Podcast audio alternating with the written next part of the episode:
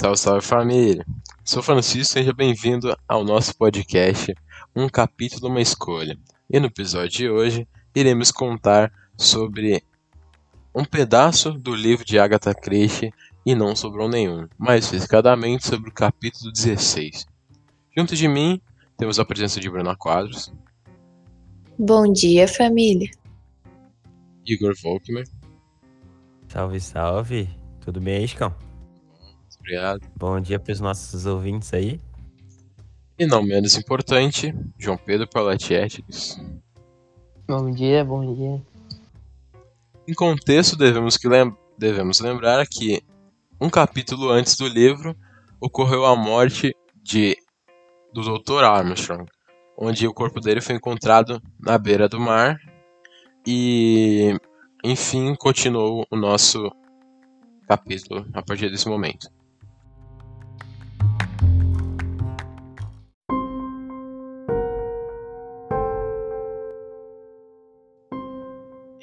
Damos seguimento à história. Passaram-se milênios, onde giraram e rodopiaram loucamente ao redor de suas órbitas. Tempo ficou imóvel, parado. Transcorreram milhares de anos e eternidades. Não, foi apenas um minuto, se muito. Duas pessoas, sobre as pedras, olhavam para o cadáver. Lentamente, muito lentamente, Vera Clifford e Philip Lombard ergueram a cabeça e entreolharam-se. Lombard riu. Então é isso? É isso? Era. Vera disse.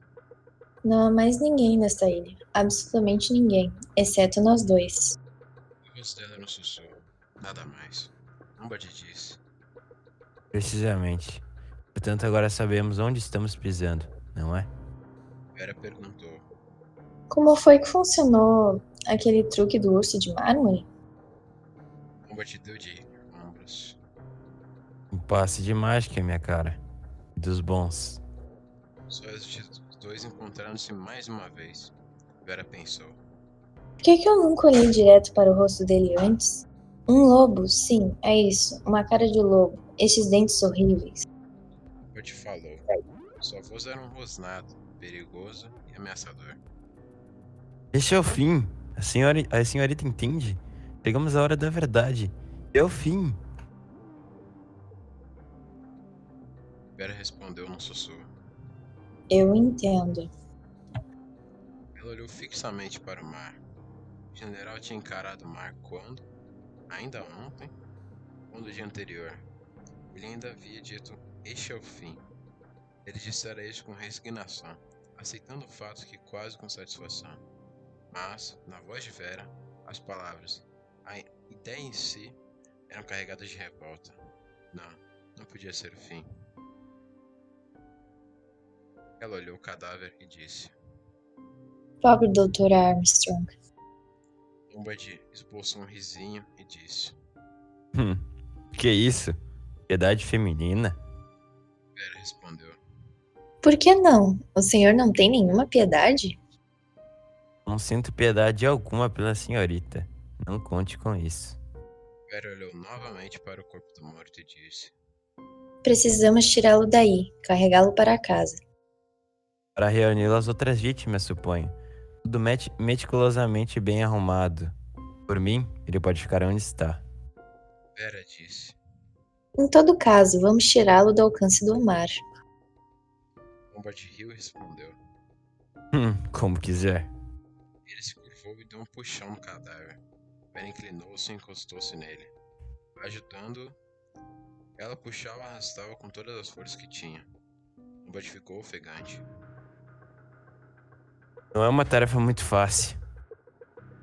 Enfim, porém conseguiram arrastar o corpo para além da linha de mar. Endireitando-se, Lombard perguntou. Satisfeita? Completamente. O divórcio serviu de alerta para Lombard. Se virou num movimento brusco. Eles não bateram a mão no bolso, mas sabia que encontraria vazio. Ela havia recuado um ou dois metros e estava bem à frente dele, um revólver em punho. Lombard caiu em si. Então era essa a razão de sua solicitude feminina? Queria apenas roubar o que eu tinha no bolso. Ela balançou a cabeça firmemente. Segurava a arma com firmeza, resoluta, sem vacilar. Agora a morte estava muito próxima de Lombard. Nunca estivera tão próxima. Ele sabia. Entretanto, ele ainda não se dava derrotado. Em som autoritário, ordenou: Dê-me o revólver. Vera gargalhou. Ele insistiu. Vamos, passe para cá. Seu cérebro ágil estava trabalhando em pleno vapor. De que maneira? Qual o melhor? Método: conversar com ela, acalmá-la, convencê-la de que estava segura. Ou um bote certeiro, um salto rápido. Durante toda a vida, Lombard havia sempre escolhido o caminho mais arriscado. Sem escolha, agora viu-se enforcado novamente a optar por ele. Falou pausadamente em tom argumativo. Agora, preste bastante atenção, minha querida menina. Ouça bem o que eu vou dizer. Então, repetidamente saltou, rápido como uma pantera ou qualquer outro felino. Automaticamente, Vera apertou o gatilho atingindo em pleno salto. Durante o átimo, o corpo de Lombard ficou suspenso no ar. Depois caiu pesadamente no chão. Vera aproximou-se cautelosamente com o revólver engatilhado nas mãos. Mas não havia necessidade de cautela. Philip Lombard estava morto, com o coração transpassado.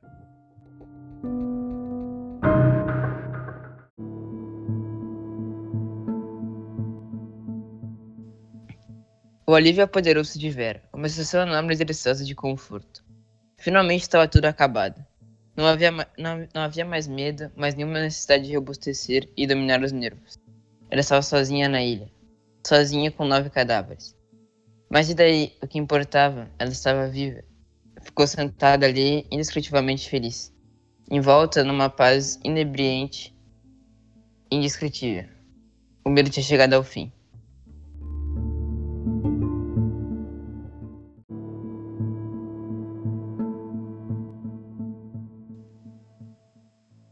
O sol estava se pondo quando Vera por fim se mexeu. A reação abrupta havia deixado seu corpo paralisado, imóvel. Não havia nela lugar por outra coisa que não fosse gloriosa sensação de segurança. Agora ela percebia que estava com fome e com sono. Principalmente com sono. Queria jogar-se na cama e dormir, dormir, dormir. Amanhã talvez viriam resgatá-la, mas ela já não se importava. Não se importava de ficar ali, agora que estava sozinha. Ô oh, bendita, bendita paz. Pôs-se de pé lançou um olhar furtivo para a casa. Já não havia mais nada a temer. Não havia mais terrores à espreita. Apenas uma casa comum, moderna e bem construída. E contudo, um pouco, um pouco mais cedo, naquela, naquele mesmo dia, ela não conseguiu olhá-la sem tremer de pavor. O medo, que o medo, que coisa estranha, era o medo. Bem, agora tudo tinha acabado ela havia vencido. Triunfara sobre o mais mortal dos perigos. Graças à sua astúcia e destreza, ela havia conseguido inverter o jogo, virar o feitiço contra o feiticeiro e acabar com seu pe pentenso destruidor. Começou a andar em direção à casa. O sol mergulhava no mar, no poente. O céu estava tingindo de riscos vermelhos e alaranjados.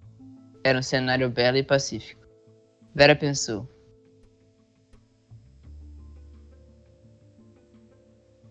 Pode ser que isso tudo, tudo não passe de um sonho. Como estava cansada, terrivelmente cansada. Os braços e pernas doíam. As pálpebras, as pálpebras caíam. Não sentir mais medo. Dormir, dormir, dormir, dormir. Dormir em segurança, já agora estava sozinha na ilha. O último soldadinho completamente sozinho.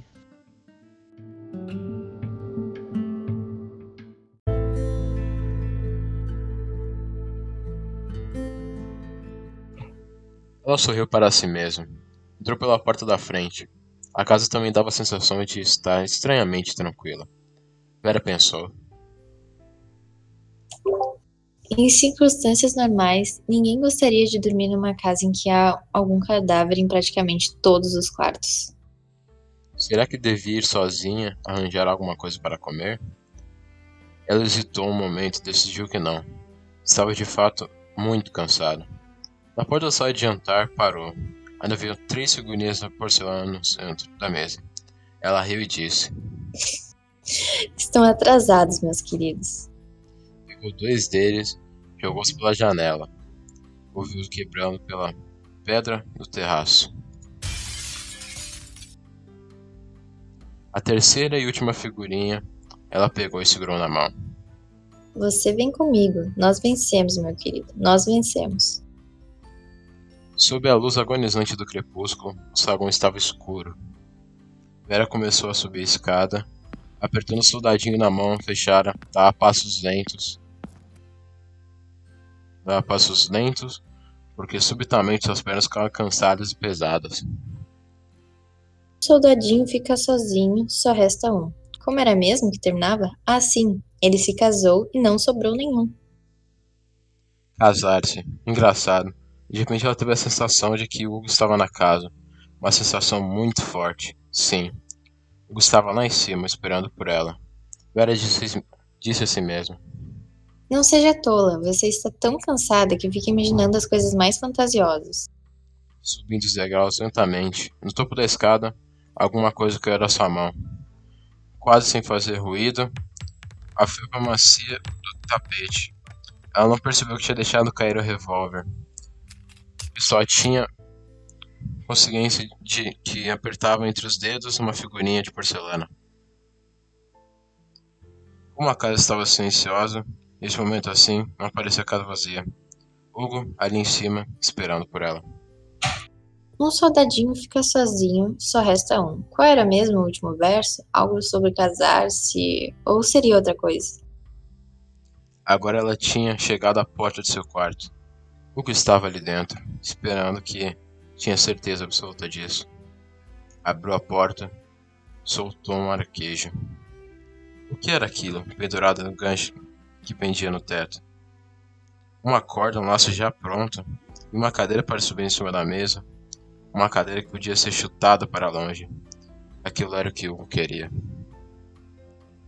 E é claro, era o que dizia o último verso do poeminha. Ela se enforcou e não sobrou nenhum.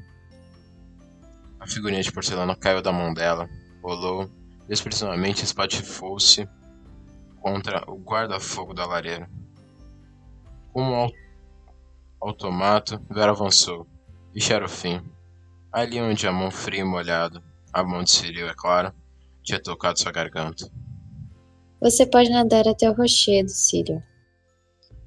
Aquilo era de assassinar alguém tão fácil, mas aquilo, a lembrança era inescapável. Ela subiu na lareira, com os olhos fixos na sua frente, feito uma sonâmbula. Ajustou o um nó em seu pescoço. Estava ali para ver se ela faria mesmo o que deveria fazer. Ela deu um pontapé na cadeira.